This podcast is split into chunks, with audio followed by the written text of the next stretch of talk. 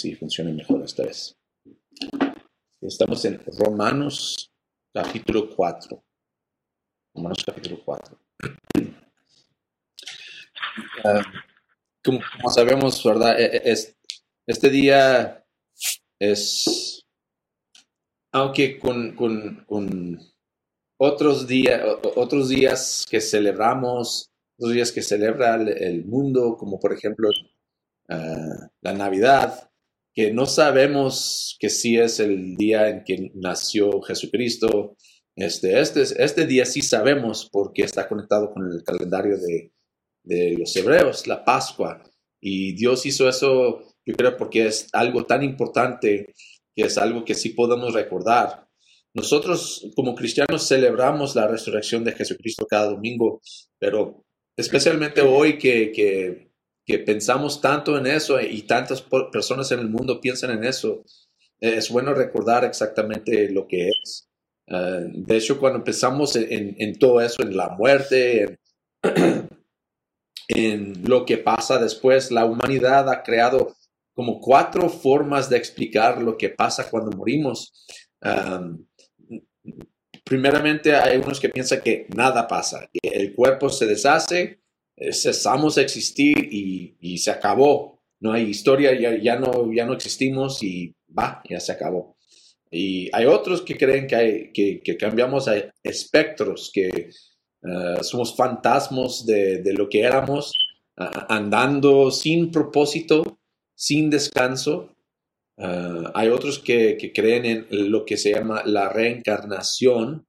Regresamos al mundo como halcones, como perros o cucarachas, de acuerdo con nuestras acciones en esta vida.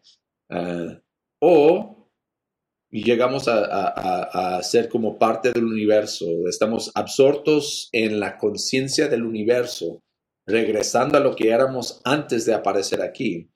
Y eso, esos, esos cuatro maneras de pensar pues, forman la mayoría de lo que piensa la humanidad cuando morimos. Pero el cristianismo cambia esa idea. el cristianismo ofrece otra idea radical. La, resurrección de Jesús, perdón, testifica que hay algo más grande después de la muerte. Algo que Dios mismo ha preparado para nosotros. Y solo es posible por la que, lo que Jesús ha hecho por nosotros. Así que hoy vamos a meditar en este gran privilegio ah, para renovar nuestra esperanza en las promesas de Dios. Entonces vamos a leer Romanos capítulo 4, versículo 25. Fíjense, es, es un versículo muy sencillo y lee así. Él fue entregado a la muerte por nuestros pecados y resucitó para nuestra justificación. Qué maravilloso. Lo voy a leer otra vez. Él fue entregado a la muerte por nuestros pecados y resucitó para nuestra justificación. Perdón. Fíjense, hay dos cosas importantes que dice aquí. Él fue entregado a la muerte por nuestros pecados. Hay otra traducción eh, que dice por causa de nuestros pecados. Eso es lo que significa esa palabra griega, por causa de nuestros pecados. Nuestros pecados causaron la muerte de Jesucristo. Nuestra, nuestra condición fue el ímpetu, eh, fue el, estímulo, e, e, el, impulso de su muerte. Y es, fíjese, e, es un acto de, compasión eh, arraigado en su amor por nosotros. Dios nos mira con ojos de compasión y pena, porque como dice en Isaías 53, 6, todos andábamos perdidos como ovejas. Cada uno seguía su propio camino. Y como un buen pastor, él sabe que lo que necesitamos para nuestra protección, porque solos andamos en peligro, así como ovejas perdidas. Y fíjese la, segunda parte, pero el, en Isaías 53, 6, pero el Señor hizo recaer sobre él, quien es Jesús, la iniquidad de todos nosotros. Fíjense que Jesús es el sustituto por nosotros, experimentando todo lo que nosotros merecemos. Y eso es necesario para satisfacer la justicia. Alguien tiene que pagar por nuestros pecados. Alguien tiene que pagar ah, lo que debemos por pecar contra Dios. Y si no es Jesús, somos nosotros. Lo que e, e, el pago de la muerte es, digo, el pago del pecado es la muerte.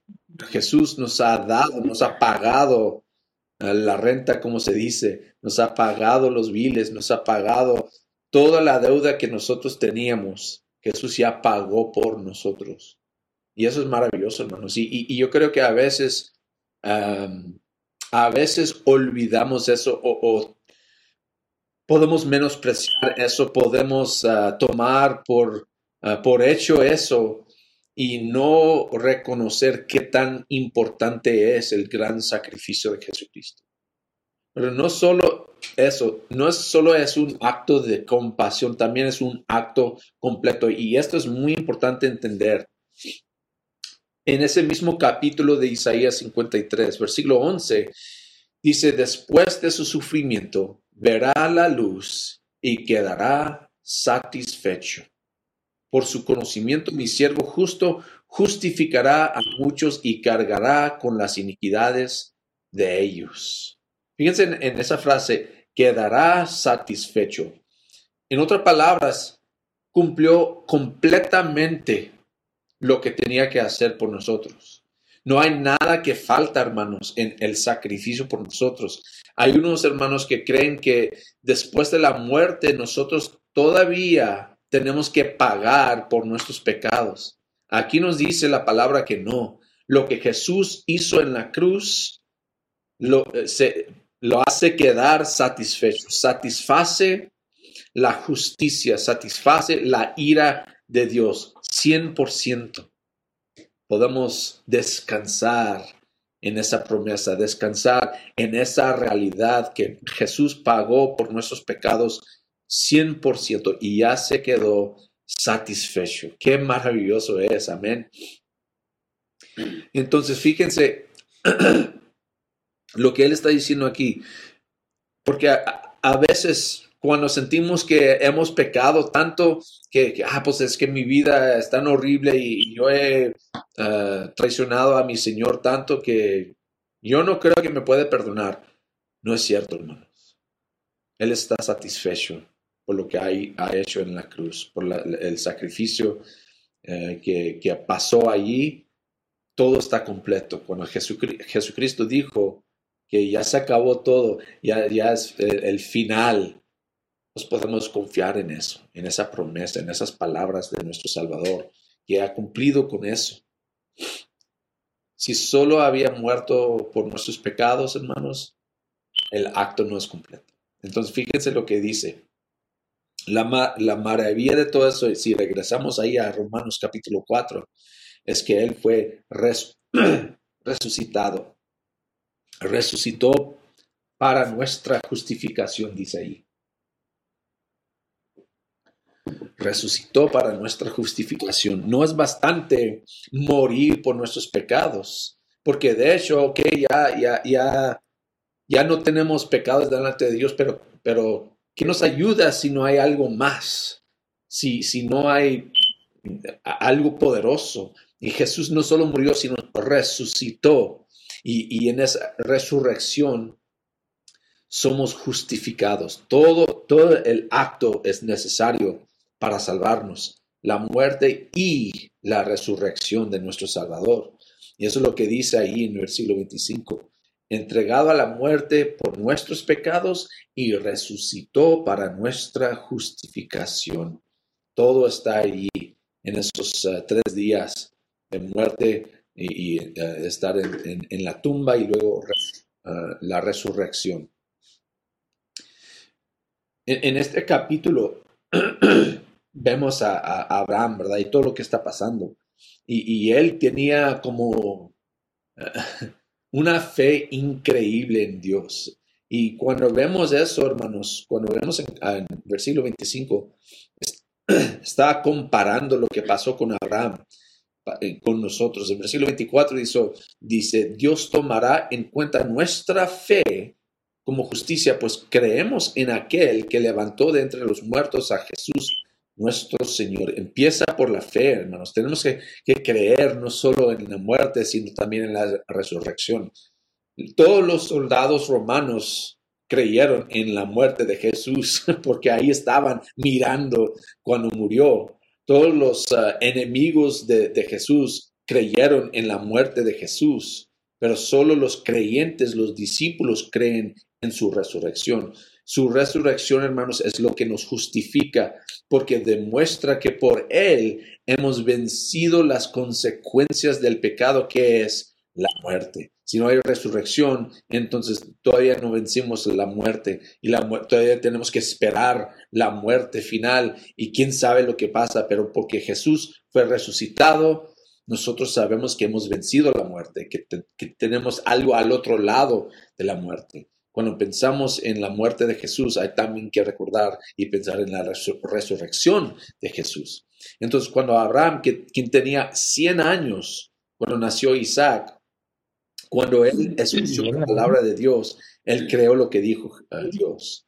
Y, de hecho e, e, es una, es una cosa imposible creer, pero tenía en sus brazos la prueba de que Dios cumple con sus promesas cuando tenía a su hijo Isaac en sus brazos. Qué maravilloso.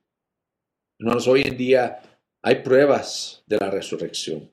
Primeramente la tumba vacía, también la transformación de los discípulos. Ellos se cambiaron de cobardía a valentía. E, e, eso no tiene sentido. Andaban con miedo, no, no, sabían qué hacer, que en, cualquier momento el gobierno nos va a matar a nosotros. Si han matado a, nuestro líder, a nuestro maestro, pues ¿qué van a hacer con nosotros?